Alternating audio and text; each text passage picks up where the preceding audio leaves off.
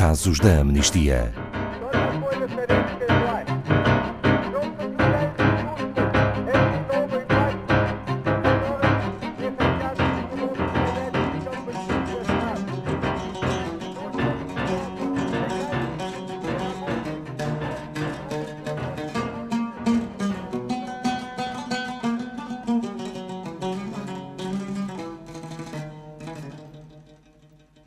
Aí يا شعب الوطن يا مقاوم الاحتلال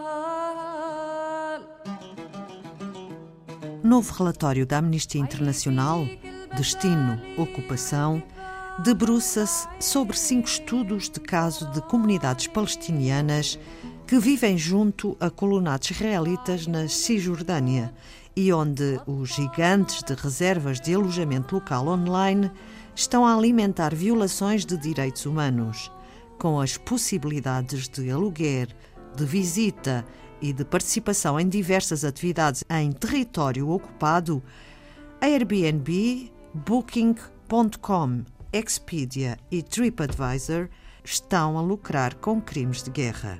Boa tarde, Filipe Mourão, da Amnistia Internacional Portugal. Turismo digital, porquê? Olá, boa tarde, Ana Paula. Então, todos nós conhecemos estas empresas de reservas de alojamento local online. Elas revolucionaram a forma como fazemos turismo. Hoje podemos ficar e desfrutar de experiências praticamente em qualquer lugar do mundo. Airbnb, Booking.com, Expedia e TripAdvisor tornaram-se nas empresas que dominam a indústria multibilionária do turismo online. A Amnistia investigou de que forma estas gigantes do turismo lucram ao oferecer alojamento em colonatos. Enganam os clientes ao falharem consistentemente a indicar quando é que as ofertas estão localizadas em território ocupado. Contribuem para a expansão dos colonatos e participam nos planos de desenvolvimento de turismo nestes locais. Podemos falar de uma indústria do turismo nos territórios palestinianos ocupados. Sim, Israel dá uma série de benefícios financeiros e apoio em infraestruturas a todas as empresas que operem em colonatos. Portanto, faz parte da sua política de expansão.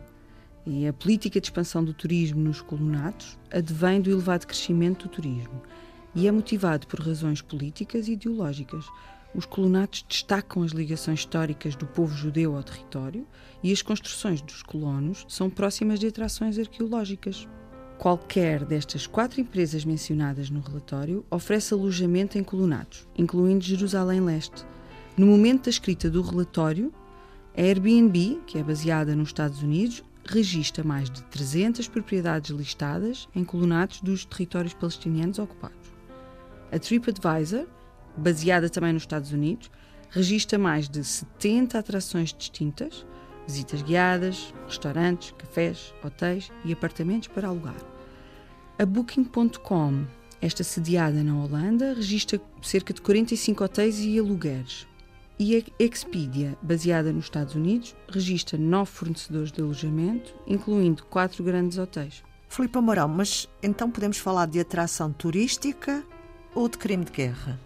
Então, a instalação de civis israelitas nos territórios ocupados por Israel viola a legislação humanitária internacional e constitui, por isso, um crime de guerra.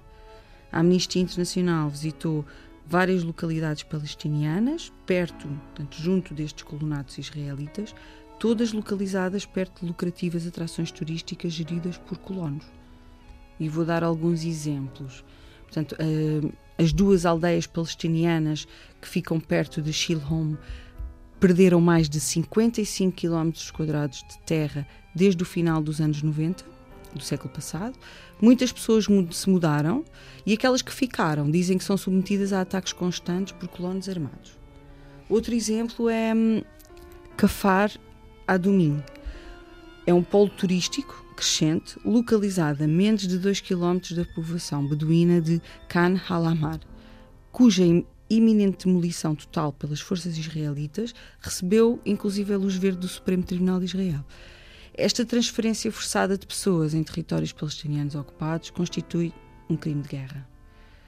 O, o último exemplo será Kirbet Suhia, povoação onde residentes palestinianos vivem em abrigos temporários após terem sido expulsos à força da maior parte da zona para dar lugar à expansão do vizinho colonato de Surria.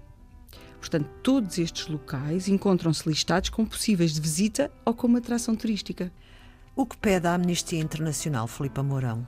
A Amnistia Internacional insta as empresas individuais que parem de fazer negócio nestes colonatos. Apelamos aos governos para que proíbam, através de regulamentação, introduzindo nova legislação, interditando a importação de bens dos colonatos.